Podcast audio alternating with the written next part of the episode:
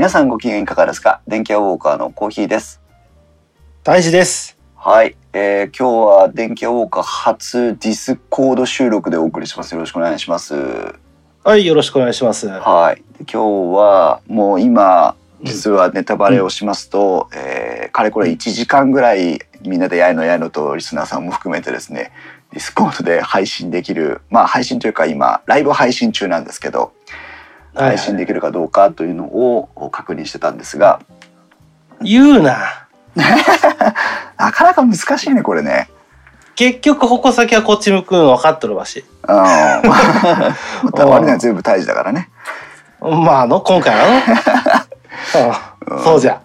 でもなんかまだまだちょっとディスコードの設定まあリージョン設定とかも含めてなんか最適解が見出してない感じがあるのでそうだね。まあ使い勝手で言うとスカイプがまだ勝っちゃってるんかなとは思うけど、うーんうん音質まあ純粋な音質に関してはディスコードいいと思うよ。ディスコードはそもそもあのスカイプと比べると音声コーデックの関係で、えっと、レイテンシーが少ないコーデックを使ってると言われてるのね。はいはいはい。なのでこう私が話してから実際に相手に聞こえるまでの時間差っていうのが短くなってるはずなのね。うん。なんだけどいろいろ調べていると結局そのえっ、と、音声品質いわゆるビットレートの設定とか何だったかな？なんかいくつかの条件で結局なんか、えっとコーデックを内部で切り替えてるらしいんだな。はあはあなるほど。うん、そうするとなんかまあレイテンシーの良さがそこまで活かせるのかっていうところが最終的に、うん、疑問として残るまだ追い切れてない部分はあるんだけどね。うん。うんでもまあ一番の利点は今日今回公開収録という形で一応電気屋ウォーカーでは初挑戦してますけどこうやって皆さんとうんリアルタイムでチャットなり、えー聞いてもらったりっていうプラットフォームになるっていうのは一つまあ利点。そうだね。うんそこはまあスカイプは結構クローズな感じするからね。うん、でもレイテンシーさえ気にしなければ、えー、とこっちが実際に発話しているところから例えば30秒なり40秒なりとレイテンシーがあってもいいんであれば、えーとうん YouTube ライブで流しちゃうって手があって、ああそうだね。うん、そうするとまあ時間差はあるんだけどテキストチャットも追えてで皆さんにはクリアな音声で聞こえてで手元側はその場合スカイプだろうがディスコードだろうが、まあ、3人なら3人でやっちゃえばいいって話だから。そうだね。しかもそれであのあ画面見せながらとかさ、例えばねうんできるもんね。やろうと思えばね。カメラに映りながらとかもできるよね一応ね。ああそういう風に遊んでる人たちもいるね。ということでまあちょっと今日はあのはいいつもの収録環境と相当違います。はい私は出張先のホテルから参加していて、えーでうん今回ディスコードを使ってチャットをしているということで、はいはい。まあちょっと編集する時怖いなという状況ですけどもやっていきたいと思います。うん。はいそれで実は今日は、えーゲストをお招きしてるんです。はいはい、じゃあ、えー、とご紹介いたします。今日のゲストは慎吾さんです。よろしくお願いします。はい、えー、こんばんは、しんごです。えー、電気屋ウォーカーさんの方にちょっと、えー、お邪魔する形で今回参加させていただきたいと思いますのでよろしくお願いします。よろしくお願いします。よろしくお願いしま。す。はい。で、慎吾さんなんですけど、私たちは、まあ、あの、ウッドストリームのデジタル生活の木澤さんと今、電気屋ウォーカーはディスコードで共同のコミュニティを作ってましてうん、そこで、まあ、慎吾さんもあ参加者としてこうご参加いただいたんですけども、はいえーとある分科会で非常に話が盛り上がりまして、でいろいろ話を聞いてたら「いや僕リスナーサイドやってるんですよ」みたいな話をポロッと聞きあのあまりコンスタントにやれてないんですけどね。じゃあじゃあ撮りましょうかみたいな感じで 今日来てしまったんでまあちょっとあのまず最初に慎吾さんのお話をいろいろ少し聞いていきたいなと思ったんですけどそうねそうね。うん。あなたは一体誰なんですか？誰ご職誰ですかね？ご職業はな何をしてらっしゃる方なんですか？あまあ本業はあのいわゆる SE ですね。あのまああーえっ、とオープン系のまあ SE ということで、まあ本業としてはそちらの方をメインで、あのやっておりますと。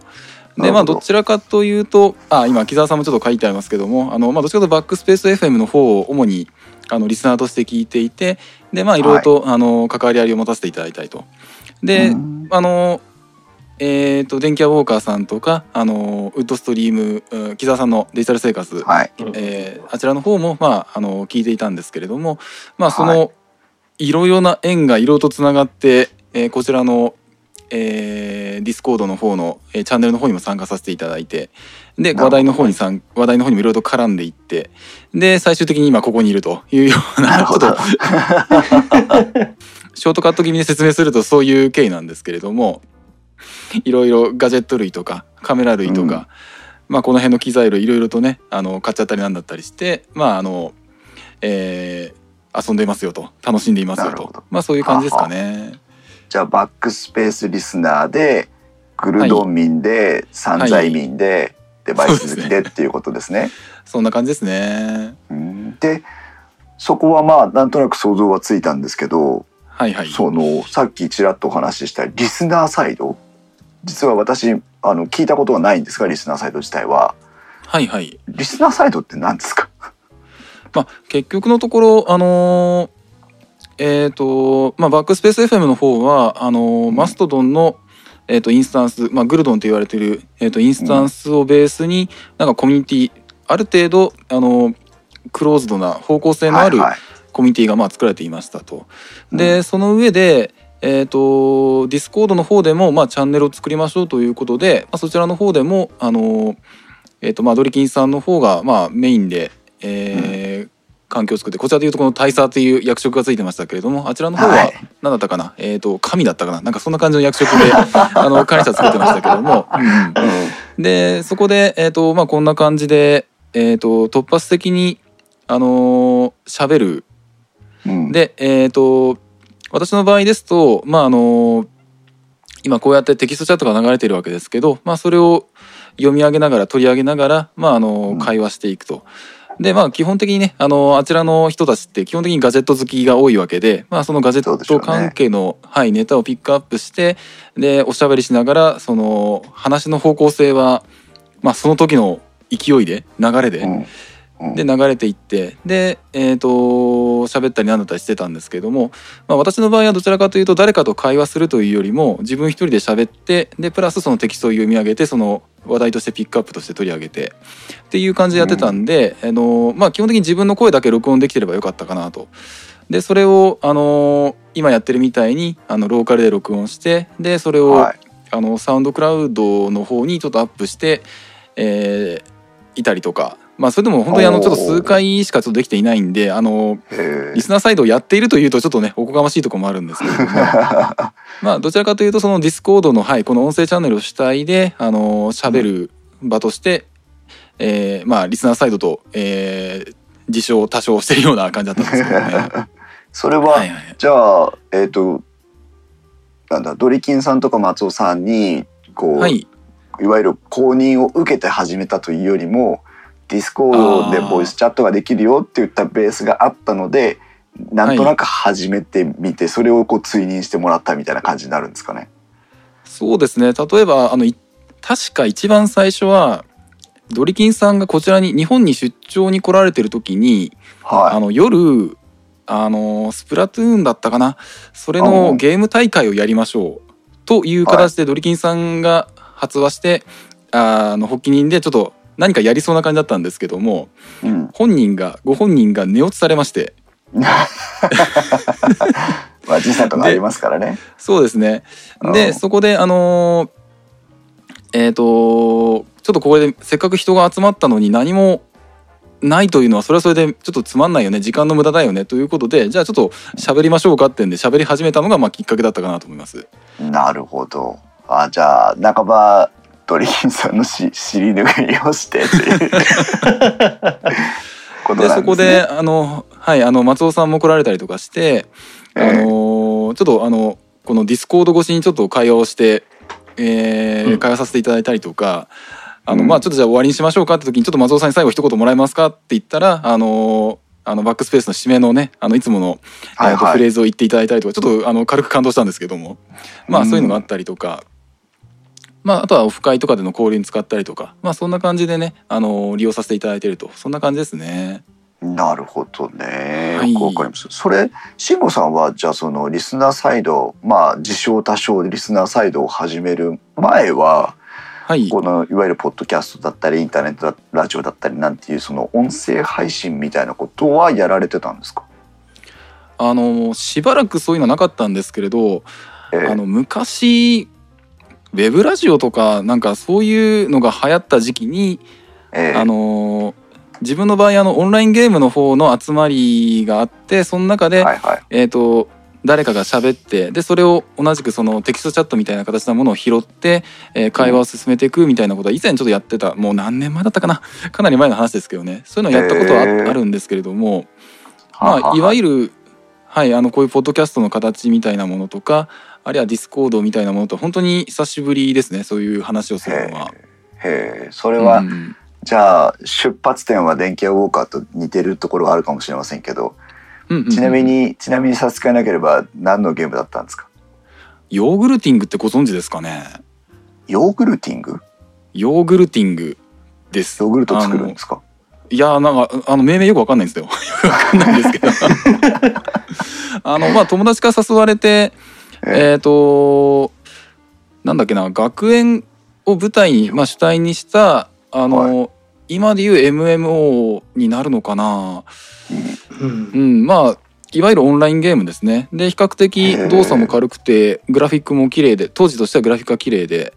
で、えーそれであのー何年前だかにもうサービスは停止しちゃったんですけどその時に知り合った友達とまだいまだに交流があったりもするんですけれども、はい、そのヨーグルティングっていうえっ、とはあなるほど、うん。今が画像検索してみましたけど。あなるほどね、うん。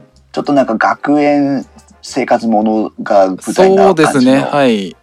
その学園がなんだっけな。なんかの異変。ちょっとストーリーもずいぶん前の話で忘れちゃいましたけども。あの異変に巻き込まれてでえええっ、となんかモンスターが学園に現れたじゃあみんなであの謎なんでこうなったか謎を解決しに行こう的なテーマだったと思います確か。なるほどねじゃあ慎吾さんもじゃあそのえーインターネットラジオというかその、まあ、複数人不特定多数の顔も見てないような人たちと音声を通して交わるということをやってたってことですね。そうですねもうもう懐かしい ずいぶん前の話ですけどね。なるほどよくわかりました。なるほど、はいそういうじゃあベースをお持ちだった慎吾さんが、えーバックスペースである時チャンスを得て、えーまたこう音声配信をする側の人間に少し戻ってきてうん、そこそこまではね紆余曲折あって我々の共同コミュニティにも遊びに来てもらってとそうですね。そこまではまあ良かったんですけどね問題はそこからだったんですね。もうなんか怖い怖いような。そこである日突然、えー木澤さんが、えーあある分科会を立ち上げるという、おことになりーそうねあれが完全な引き金だったよね。うん、あのねどどうしてこうなったんだろうじゃないもん。完全に木澤さんが引き金を引いたもん。聞いたね。今ね。ずっとディスコードのチャットログをね遡ってるんだけどね。一番最初何だったかなと思って。まあうん木澤さんがご自身のカメラが壊れたということからうんとカメラを更新したいみたいな話をし始めたところがおそらく引き金だったのかなと思ってるんですが、えー CP プラスにも今回木澤さんはなんとプレス枠で参加されてね。あまさに CP プラスだ。う。ん。2018年3月3日に CP プラス2018に木澤さんが、えー、とプレス枠で参加されたところの写真を、えーアップしたところからカメラと写真のお部屋という、えー共同コミュニティ内のお文化会が発そうそうそう。足しまして。うん。であー CP プラスいいねなんていう和やかな雰囲気で始まったと思っていたのにそこに燃料ガンが投下する慎吾さんという謎の人物が現れたんですね。いやいやいやいやいや。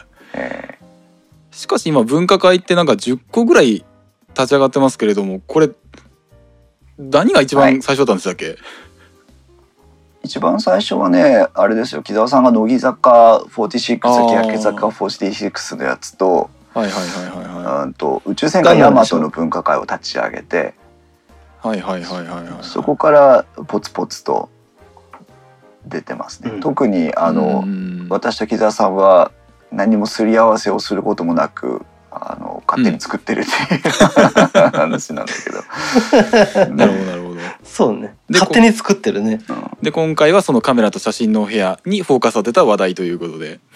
そうですね。やっと本題になるんですが、まあ折しもそんな折木澤さんのカメラがまあ繰り返しになりますけど、ええ。不幸にも壊れてしまい、えーで木澤さんがミラーレスの交流を真剣に検討されて、えー、慎吾さんと情報交換がさまざま始まったわけですね。そうですね。うん。で、はいはい。そこになぜか私が よくわからないんだけど なんかあれわマジでわかんねえからね。道を歩いていたら後ろ足から沼にズボッとこう落ちたみたいな感じになって、いや本当に横横から見てたら何してんの小秘蔵っていう。あのーちょっとそうですねあのーコーヒーさんの展開はさすがにちょっと読めなかった感があるんですけどね。ダメだねうん。本当にね。だからだから言ったでしょあんだけ。そっち行っちゃダメよって。あのーコーヒーさん全然買う流れじゃなかったですよね。あの私と木澤さんが会話した時 では。木澤さんにうん。いかにして買わせようって言ったら変だけど、うん。あのね後から押してやろうかみたいな話してたら、何押してる側が落ちちゃってんだから。そうね。そうそうなんか木澤さんがこう先を越された感とか言われてますよ。なんか このなんか背中を押そうと思ったらひょいっと振り返られて自分が落ちていくっていうやつだね。ああなるほどなるほど。空振った感じですね。そうなんです。うん。であのもうあれです。隠すこともないので申し上げますともう私はすっかり沼に落ちましてね、はいはいはい。はい。えーでなぜその沼に落ちたかという話なんですけどはい。実は私ニコンの FX フォーマットの D610 っていう一眼レフカメラを持ってたんですよ。うん。えーでしかもあのいわゆる第三元レンズと言われるものの、えー、と 24mm70mm の、えー、と F2.8G うん。ED という、はい。まあ今 VR がついた新しいモデルが出ちゃってるんで一つ前になっちゃいますけどでかいやつね。そう、はいはいはい。でかいいいわゆる標準ズームの中の高級版を持ってたんです。はい。うん。えーでまあ年にそうは言っても3回ぐらい4回ぐらいかな。あー真面目に使う時はその程度で、えーとうそれ以上は使ってなかったんですよ。うん。はいはい。でもうその時こう私にはこう降りてきたんですよ。木澤さんが。木澤さんが降りてきた。木澤さんが降りてきたらちょっと気持ち悪いけど木澤さんが、まあもうほぼでも木澤さん降りてきてるでしょ。うん。木澤さんが降りてきたんです。お前はいつまでそんな大きなカメラを持って走り回っているんだと。なるほど。結構上から来たね木澤さん。あそう。それでねあのうん。年に3回4回ぐらいしか使わないのもあの、23年前45年前かなだったら別にもっともっと使ってたんですよね自分でも。まあ、どそうだよなな何かあるたんびに結構持って歩いてたもんねそう当然カメラ好きなので写真の撮る機会があれば撮りたいんだけどもう置いたわけですよそんな重いカメラをいちいち持ち出してたった1枚2枚の写真を撮る元気がないわけ。それは70超えてからいいねーまだまだいけるんじゃないですかね。いやーもうダメです。マウスより重たいものは持たないという、なるほど。うん。なるほど。そう。まああれです。いつもの名台詞になりますけどね。買いたい理由は100もあるんですよ。たはいはい。だその結局そのスイッチが入ってしまったということが問題で。それが。もうもうリーチ超えたからね。それがカメラと写真のお部屋で一押しされてしまったと。うんもう見て見てたらもう笑ってたもんねわし。あああああってなったもん。あのそっちのあの分科会の方であの、はい。コーヒーさんがあのこういうカメラこういうミラーレスはありますかっていうふうに聞いてたぐらいの時ってまあ参考までに聞いてたのかなっていうふうに正直思ってたんですよ。ええ。確かあのバリアングル液晶がついててで、はい。AF が速くてでボディ内手ブレ補正がついてて、あともう一つか二つなんかあの必要要件みたいなのが確か挙げられていたと思うんでなんか雑談というか参考として聞いてたのかなっていうふうに正直その時は思ったんですけどね。はい。ああもうねうん。自分は見ててあ小秘蔵もう向かってるなって分かったけどその瞬間に。本人の認識としては参考として聞いてたんですよ。その時点は その時点ではその時点では、えそういうことですね、なるほどなるほど。参考ということ。でまああー買っちゃいましたさ。そのまだほ何を買ったかが今回の今日のこの収録の山場だと思ってるんですけそどいかがでしょうか？いやあの今日の収録の山ではございません。あれ違いますか？えーそれはまたあのこの後にあるであろう回で発表するので今日は発表しませんが。それで、うん、あのまあ今回の収録で何をお慎吾さんとお話ししたかったかっていうと、はいはい、まあ改めて我々いつもやってることです。カメラではなかったとしてもいろいろやってることだと思うんですけど皆さん工夫して、うん。その、えっとカメラっていうのは特に我々が持ってるデバイスの中でもリセールバリューが高い。その再販価値が高いものじゃないですか。そうですね。確かに、それと改めて慎吾さんと今回いろんな交流お話をして思ったのが、えっとカメラって、えっといわゆるその中古のリユースドユーズドのマーケットでの、えっと宝探しが面白いんだなっていうことがすごくなんかこう分かってきて、うん。はいはいはいはい。えーなんか今日はまあ今日の山というか今日のポイントとしては、えっとカメラの買い方売り方を少しこうみんなで話したいなというふうに実は思ってきたんです。なるほどなるほど。うん。でまあ私が持ってたその D610 それかはら第三元レンズの2870うん。2428覚えてないけど、うん、であとはススピードライトの SB700 はい。それからバッテリーグリップの MB で14かな？この4つをまとめて処分したんですね。はい。えーで一番最初に持ってったのが持ってったっていうか価格をチェックしたのが、えー、とカメラの北村。うんうん。うん。の、えー、と中古買取の価格を標準査定額みたいなのをチェックしたんです。はいはい。はい。えーでそれがねまあ価格変動してるんでなんとも固定値じゃないですけどよいしょ手元にあるのさ。よいしょ。なんか出てきた。なんか出てくる音がする。なんか出してる。紙が。紙が。えっとカメラの北村の査定がえーっとね買取目安ってやつがねまあ全部言ってもしょうがないんでボディだけの話をすると,、うん。えーっとうん。5万5千円だったんです買取価格が。はいはいはいはいまあ、えっと条件が良かった場合の標準額ですけどね。でカメラの北村の場合、えっとある特定の商品だけは、えっとトクトク買取っていうサービスがあったのかな。はいはいまあ売れ筋というかそういうやつなんじゃないの？そうでトクトク買取何かっていうと、えっと査定をしないで、えっと満額払いますっていうやつなの。うーんなので、うん、下取り目安あ下取りか。ん違う買い取りか。買い取り目安の、えっと最高額を、えっと期待していいよっていうこのうん。カメラの買い取りについてはっていうやつがあったのね。うん。あでこれでいくと全部さっき言った4つ D610 に AFS の2470に MB の D14 に SB の700を買い取ってもらうと,、えー、と買い取りのじょあごめん下取りか、えーうんうん。カメラを売ってカメラを買いますって条件ね。下取りの時は16万3200円ですよっていう査定だったんですよ。はいはい。はいはい。でまあ、うん、まあ妥当かなとは思ったんだけど。はいはいはいはい。続いて続いて。はい。えっ、とネットで当然買い取りを一番最初の北村の時もかか考えたので。じゃあ買い取り専業でやってる怪しいサービスはどうかと思ったんです。怪しくないから。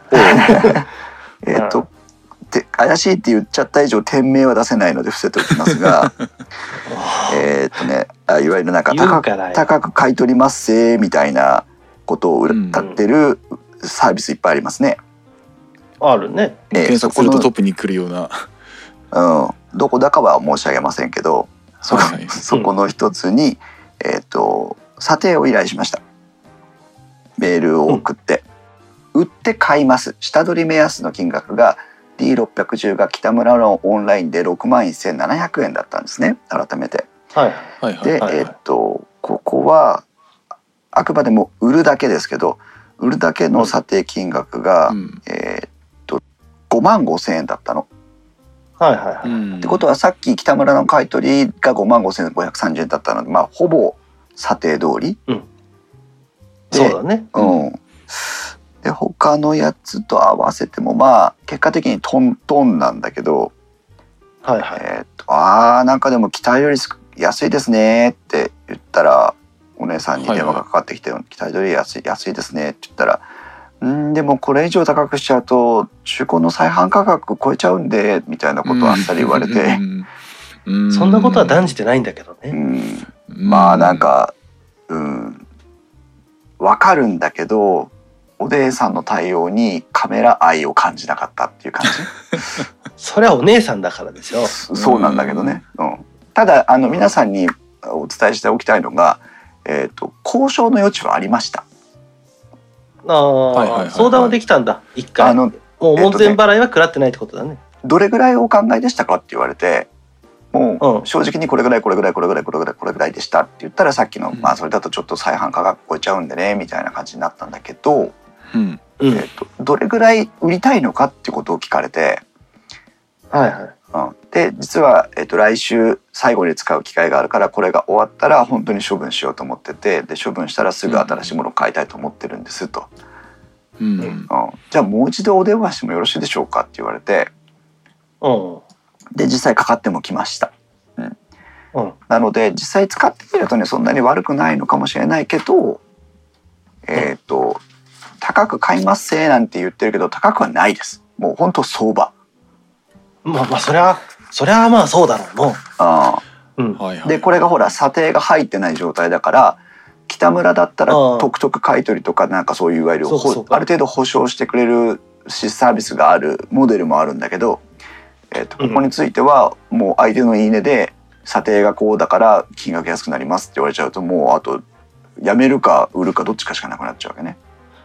そっから査定か。そうだね。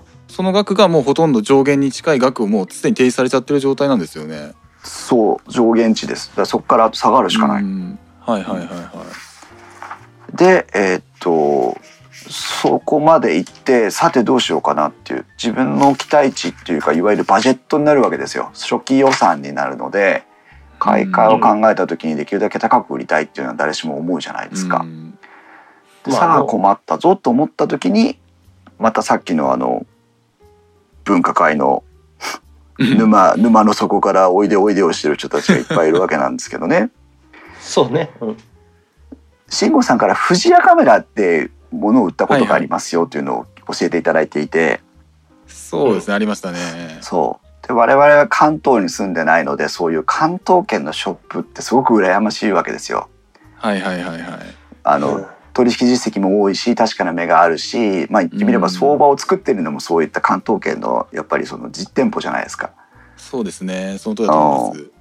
だそこに直接持ち込んだりしては中古の査定を受けて納得いく交渉をして販売できるっていうのはすごくいいなと思ったんですけどそれができない。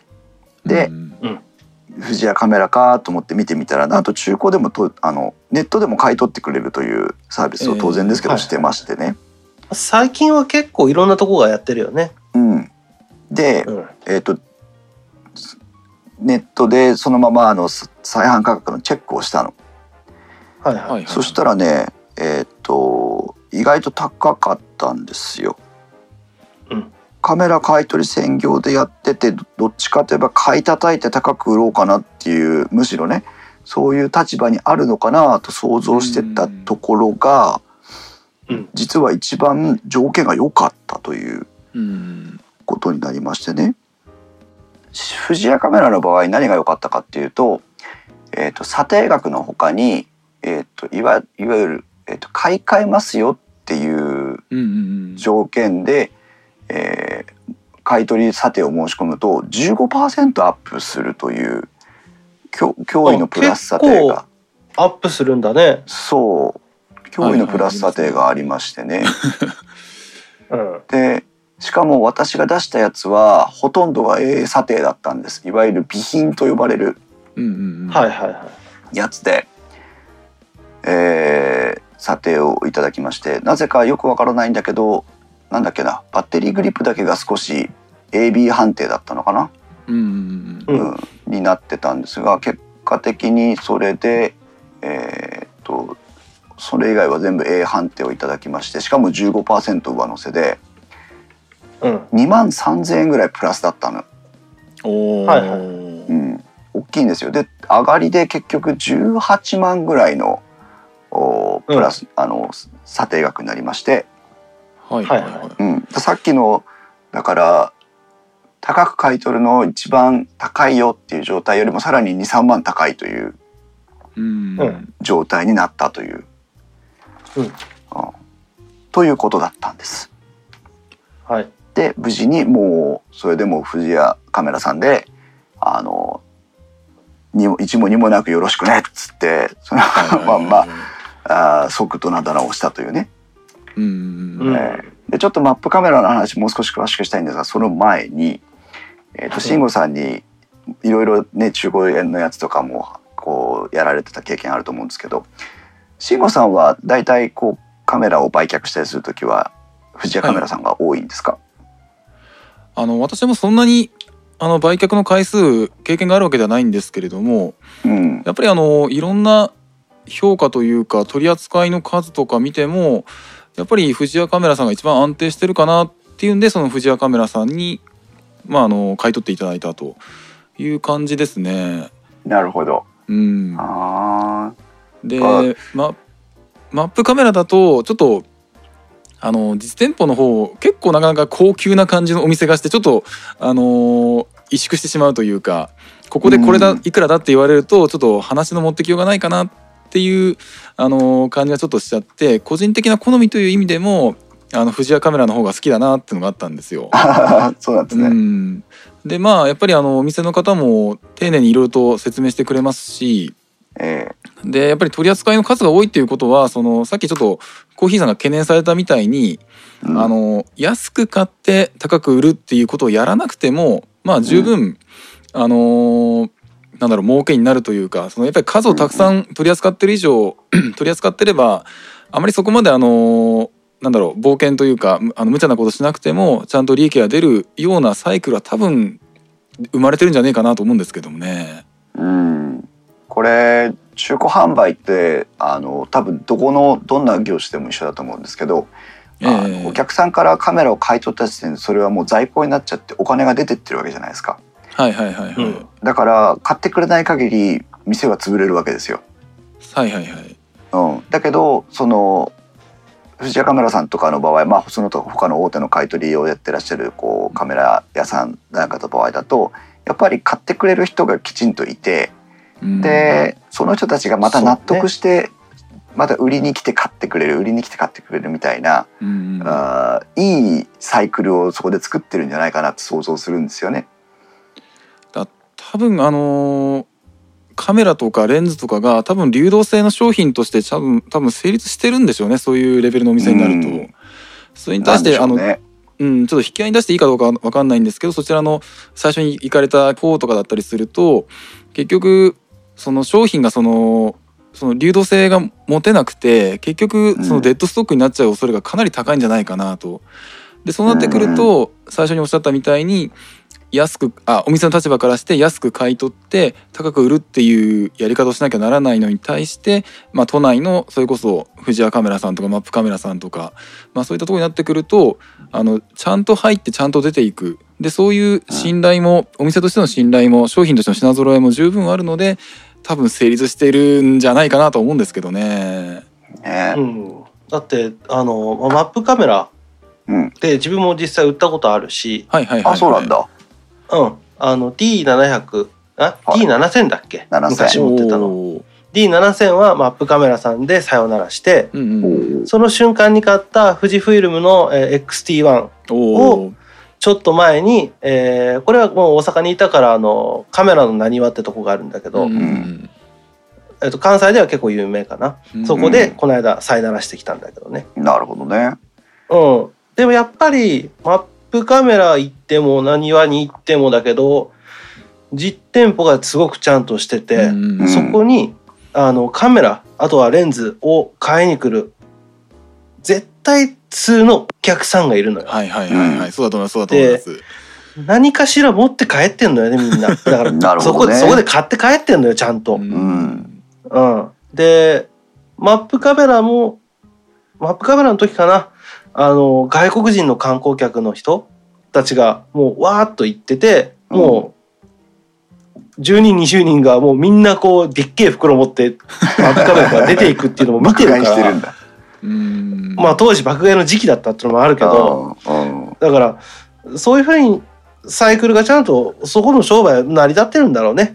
う。ん大きい会社だし実績もあるしっていうか成り立ってなかったら多分あそあの立地条件多分やっていけてないから。そうあそうだよね。場所代もねあるからねだって新宿のど真ん中にあるんだよ。いやすごいですよねマップカメラね。あんなところに5階建てぐらいなのかな？ちゃんとビル持ってて。そうそうそうへえ下に下下の方にはなんか高級時計売ってるし。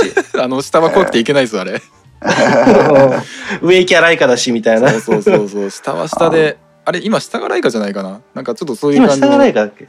でもなんかかもちょっとすうごい。ヨドバシカメラの真横のあのあの空間。でも やっぱいっぱいお買い物みんなしてたね。はいはい。実際。はいで、うん。あの買い取りのところで待っててもひっきりなしのお客さん来るもんね。うん。ずっと。査定しますんで2時間後に来てください。って感じだもん。ああなるほどなるほど。あ結構かかるオッケーオッケーんだね飯食ってくるみたいな。ええそれでその査定のところにも話を持っていきたいんですけど、うん。えー、と今回私はねあのなんていうの通販査定というか、まあ、送って、えー査定をしてもらったのでで結果も何も分からず判定だけが来るんですけど、うん。うんうんえっ、と慎吾さんは実際この前はあのレンズを持ち込みで査定をしてもらったそうなんですけどその時の様子っていかがでした？えっ、と持ち込んだ時の様子でいきますとまあうん。えっ、と私紙袋にまあ入れてであのできるだけあの箱とか説明書とか、あのできるだけ揃えられるものは揃えて持ってったんですね。はいではいはいあの富士屋カメラの特徴なのかちょっと他の店舗もそうかわからないんですけども富士屋カメラさんって基本的にあの、えー、と箱は評価されないんですね。そうなんだはいああのー他のとこも結構箱はって言われるあやっぱそうなんですかね。うんあの基本的にはもう箱とかも含めてえっ、となんだろうこちらとしてはそのちゃんと揃ってるよっていうのをアピールしたいっていうふうには思ってはいるんですけど、箱はそねんなに、はい、あの評価のあの検討なんだろう対象外というかそれよりは、はい、あのレンズ本体とかマニュアルとかあとレンズだとあのレンズケースとかあの、うん。えー、とキャップとかそういったものがちゃんと揃ってる方があの評価高いですよっていうふうにちゃんと銘打ってるんですよ。へえはい、でそれで、えー、と先日はあのーえー、と何本くらい持ってたんだかな、えー、と何本か持ってってで、はい。じゃあ、えー、とちょっとこちらのあの店員さんを呼んで、えーうん。レジに持ってってじゃあちょっと、えー中古の買い取りをお願いしたいんですけどもっていうふうにお願いすると、あのーじゃあ、えー、と評価あの査定を行いますので、えー、と少々お待ちくださいと。でえー、と人によってはそのなんか携帯電話の番号を教えてであの、うん。査定が終わったら呼んでもらったりとか、まあ、私はあの、はい、そんなにあの本数なかったのでじゃあ店内で待ってますってんでその店内のねそれこそまた別な沼をちょっと物色しながら。そうなのよね。そうそうあのいろんなものを、えー、と見ながらあのちょっと待っていてで、えー査定が終わったら「えー、と〇〇さん」って形で 呼ばれてで、うん。えー、と一つ一つあの状態を今ちょっと私もちょうどその時の、えー、と査定表富士屋カメラ査定表っていうものを、えーちょっと今、はいはい。ちょっと目の前に出したんですけれども、えー、と何月何日に査定を行ってで、えー、と査定したのは何という方ですよとかっていうのが乗っかっている表なんですけど、まあ、私の場合はえっ、とえー、と EM5M2 のカメラグリップああとあの縦持ちのグリップですね。であとはいバッテリーフォルダー、でレンズズームレンズを1本2本3本4本かえっ、と、今回あのーえー買い取ってもらったんですけれども、えー、と私はどっちかというと AB 評価が多いです。であと AB マイナスが1個ついてるのかな？っていう感じでまああのーちょっと上限とか私ちょっと調べていかなかったんでこれがあのー実際のえー、と額に対して、えー、とあ上限値に対してどんだけの値だあのすあのお値段だったかちょっと分かんないんですけども、うん。えーまあ、とりあえず AB 評価のものが多いですね。うん。はい、でそれぞれにあはいはい。査定のそのやり方とかその査定に対しての結果みたいなの説明とかあったんですか、えっと、基本的にはそのどこの部分例えばあの全体的なスレ感とか、うんえっとあとはレンズに対してはちょっとここの部分のえっとえっと1本ちょっと結構買い取り査定額が非常に落ちてしまったものがあってそれは何かっていうとあのレンズの、うん。えっと内側の玉のさらにそのレンズの内側の部分にあのホコリというかなんかカビのようなものがちょっとできてできていたっていうああという説明がありましたと。で、ええ。そこの部分っていうのはちょっとクリーニングもちょっと難しいですし、まあ、特にそれズームレンズだったんで、あのうん。ちょっと、まあ、事実上ちょっとクリーニングができませんよ。でこういうものについてはあのちょっと査定額がかかってしまいますっていうようなあの説明を受けました。うん。でまああのまああまりにちょっと差が確か2,000円ぐらいになっちゃったのかな結局。でこ,、うん、これだったらまああの持っててもまあそんな変わんないよねってんでじゃああのこいつはこのレンズは、えー、とその額で、えー買い取りしますかそれともお持ち帰りしますかっていうふうに、えーうん確認されてじゃあその1本だけはその持ち帰りますっていう形でちょっと終わったんですね。なるほどはい、なのでまああの例えばその査定額についてあの多分あの通販あ通信うーんとえっ、と、まあ、ネットの方でもおそらくはその了承しますかっていうやり取りはあのコーヒーさんの場合でもあったかなと思うんですけれども、うんありました、まあそのありました。はい、その買い取りのその査定の内容に何か疑問があった場合は基本的にあのこれはどういう理由で、えー査定が下がったんですかっていうのはあの回答してもらえる形ですね。うん。なるほどね。はい、やっぱりこの辺がしっかりしてるっていうのをうん。こう事前に知ってると安心してこう査定をお願いできるかなっていう、はいはいはいはい。だから今回実際に自分が買い取り査定をお願いしてみてで慎吾さんの話も聞いてたから、うん。こう返ってきた評価に対してこう素直に満足できたというか、うん。うん。ああちゃんときっと見てカメラに詳しい人が見てくれてあの妥当な市場価格とあの状態を考慮して決めてくれたんだろうなっていうのがうんうんうんうん。分かってね意外とね安心しました。はいはいはいはい。うんうんそうか。で、えっと、まあそれで私の場合は15%アップなので、えっと、それを了承しますよっていうと即、えっと、買い取りの、あ、今度なんだ。私が購入する方の手続きが始まるんですけど、うんうんうんうんはいはい早かったね。もう、なんか翌日ぐらいにはもう来たもんね、ものがね。はいはいはいはいはい。るよ。ただ、あと一つ、えっと、失敗したなと思ったことがあったのと、うんこれはすごく良かったなってことが買う側の方であって、はいはい。えっと、良かったなと思うのが、えっと、買取査定をしてもらって査定額がつくでしょ？そうすると、それは当然だけど、えっと、購入金額からまず差っ引かれるわけ。はい。で私は今回あの分割払いを指定したんですけど、うんうん。うんえっと、例えばなんだろうな10万の買い物をしますって言った時に8万の査定がつきましたって言うと2万だけが、えっと残り分割の相談をして、まあ、当然なんだけどねと分割の話になるってことになるので。うん。まあ同じ分割するにしても非常にハードルが下がるっていうそうだね。はいはいはいっていうはい。まあそれをやってるからみんなそうやって買うんでしょうけど、うん。よかったなっていうのとあと確か48回までかな金利はあの富士屋カメラが持ってくれるので。はいはいはい。カメラは結構あの何手数料金利うんうん。うん持ってくれるよね長期。そう。そう、ん。もうだから極端な話言うと当座のお金キャッシュフローの方を大事にしたいんであれば次販売するぐらいの時までのあの分割を組んでも怖くないという暴挙もあるんだよね。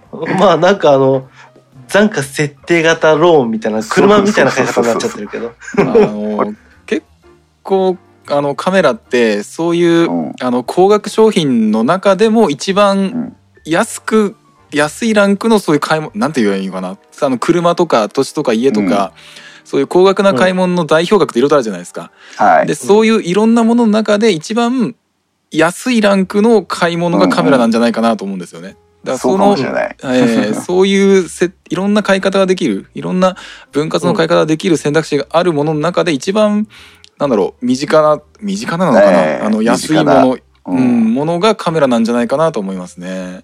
まあ強いて言えば携帯の方が安いかなって気もしますけど。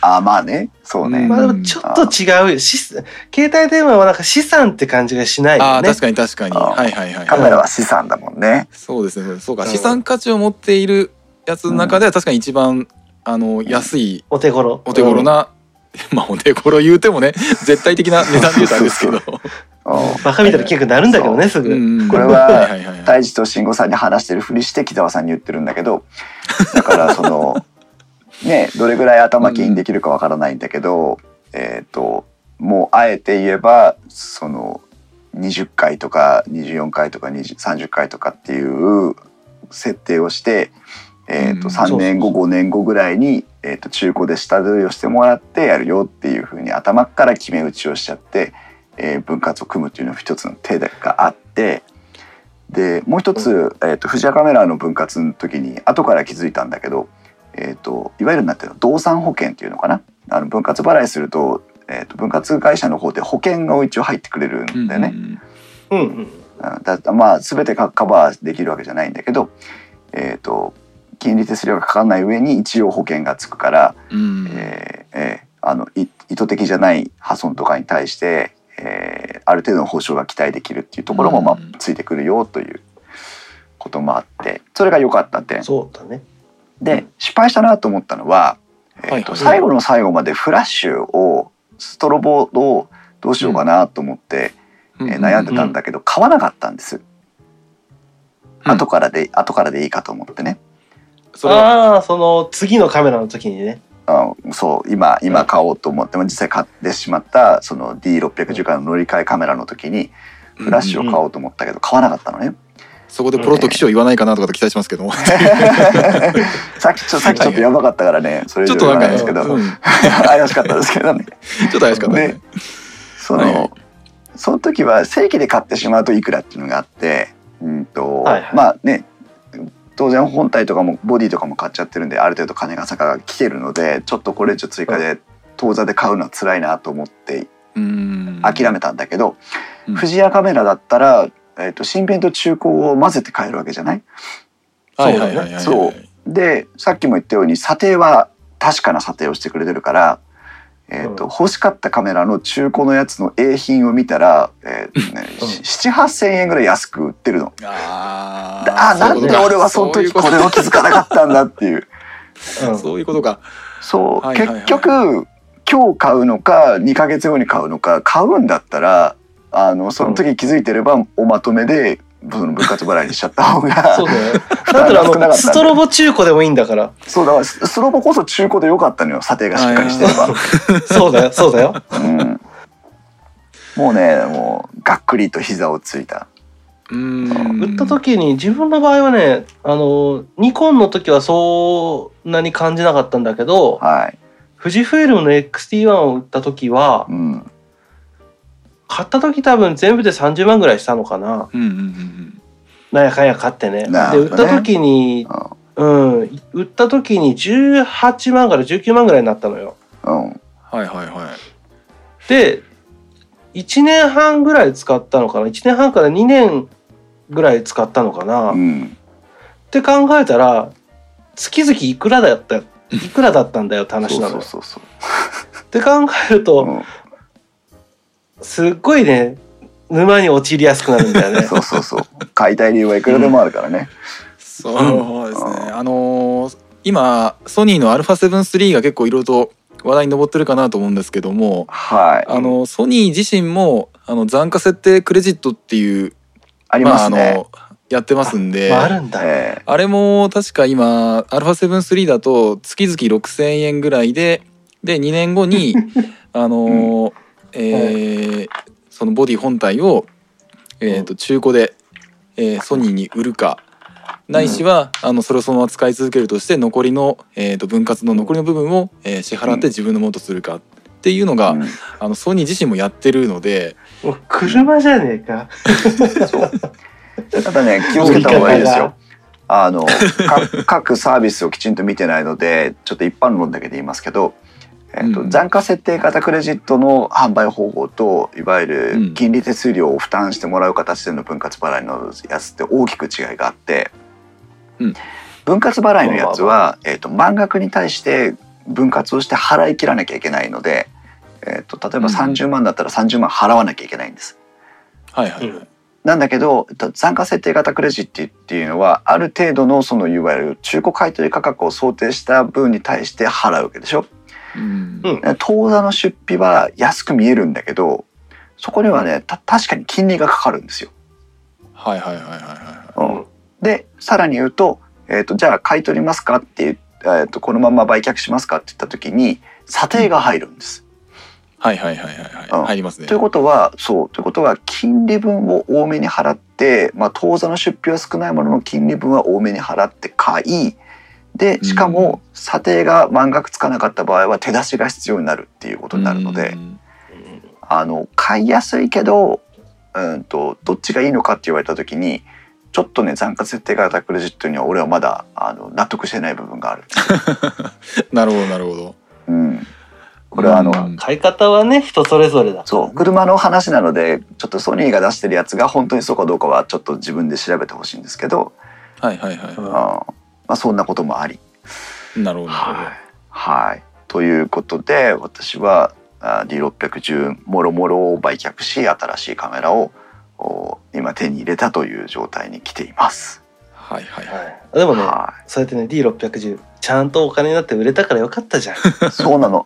あのね一個だけ聞いてほしいのがあるのよあうちのニコン1ニコン二足は三門だわ 本当に？本当に？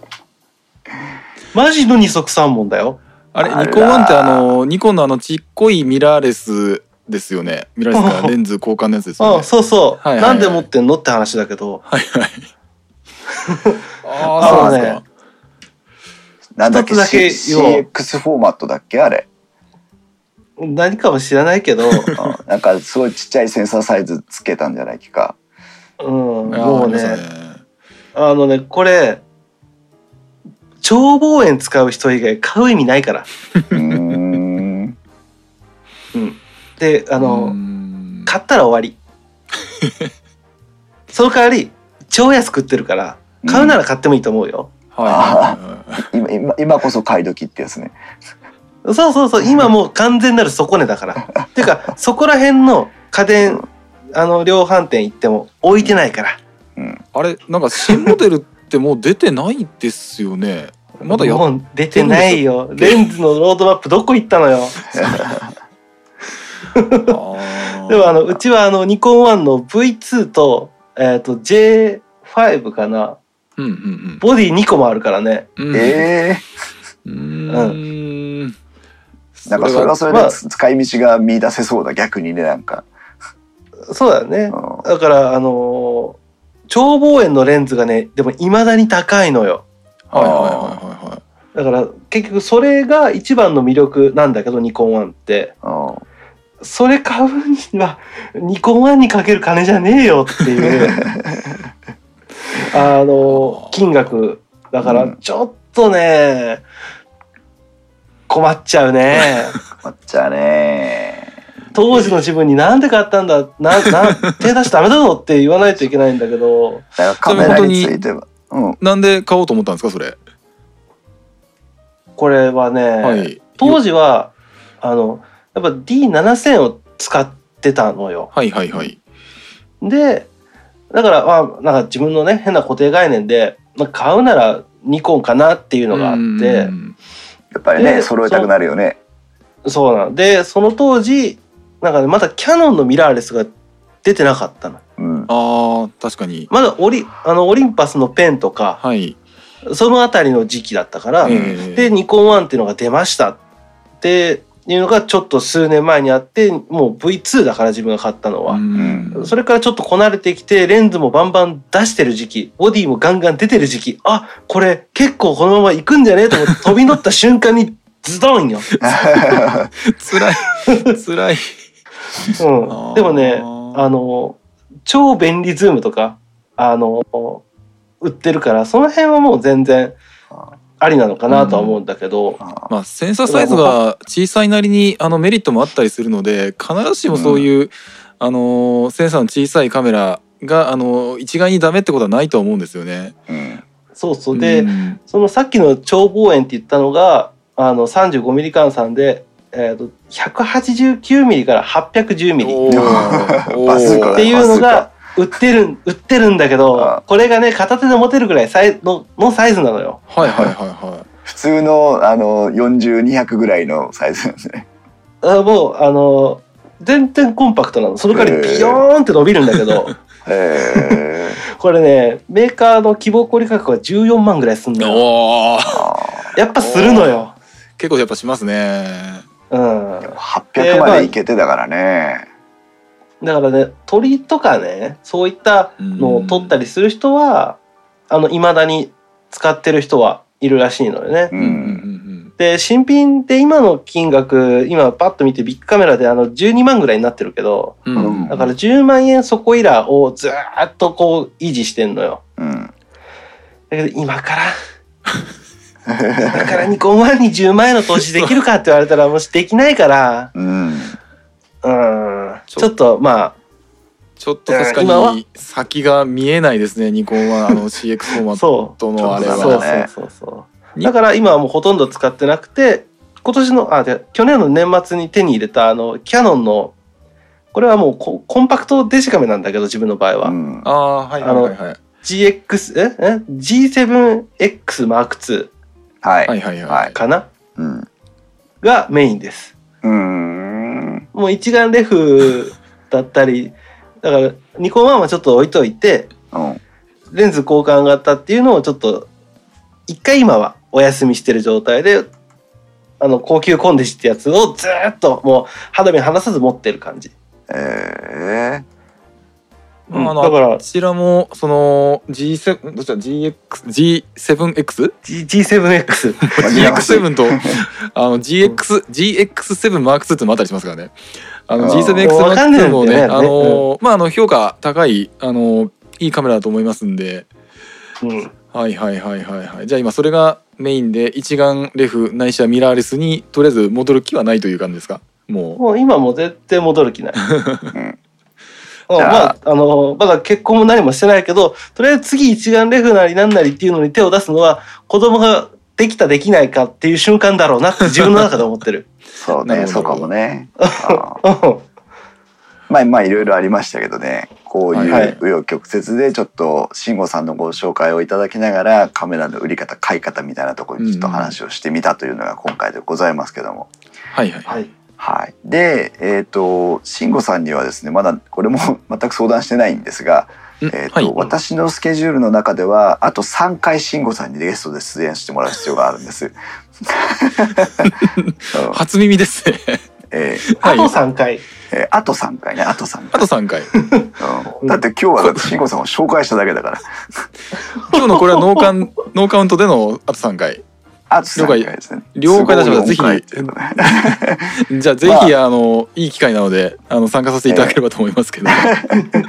で皆さんと一緒にこのちょっとミラーレスを、えー、といわゆる電気屋ウォーカー的にこの商品のここが性能がいいですよここが面白いですよっていうことではないちょっと立場、価値観から、えー、とみんなでミラーレスの楽しみ方を掘り下げていきたいなというシリーズにしたいと思いますのでお付き合いいただければと思います。よろしくお願いいたします。はいじゃあ一旦ここで締めたいと思いますので、えーとはい番組の最後にですねご案内をしたいと思うんですが、えー、とこのお電気屋ウォーカーでは皆さんからのコメントを募集しております。ツイッターでは「ハッシュタグ電気屋ウォーカー」をつけてツイートをしてください。電気屋のキーは器ウォーカーの W は大文字でお願いします。えーまた再三今、えーライブ配信もしておりますが Discord の共同コミュニティがございます。ポッドキャスト番組ウッドストリームのデジタル生活北川さんと共同運営しています、えー、 Discordこちらの方にもご参加いただければと思いますで番組の最後はそれではまた皆さん次回の配信までと言ったらさようならというふうに声を合わせていただいておりますので、えーし一緒にお願いしたいと思いますはい。それではまた次回の配信までさようならさようなら。さよなら。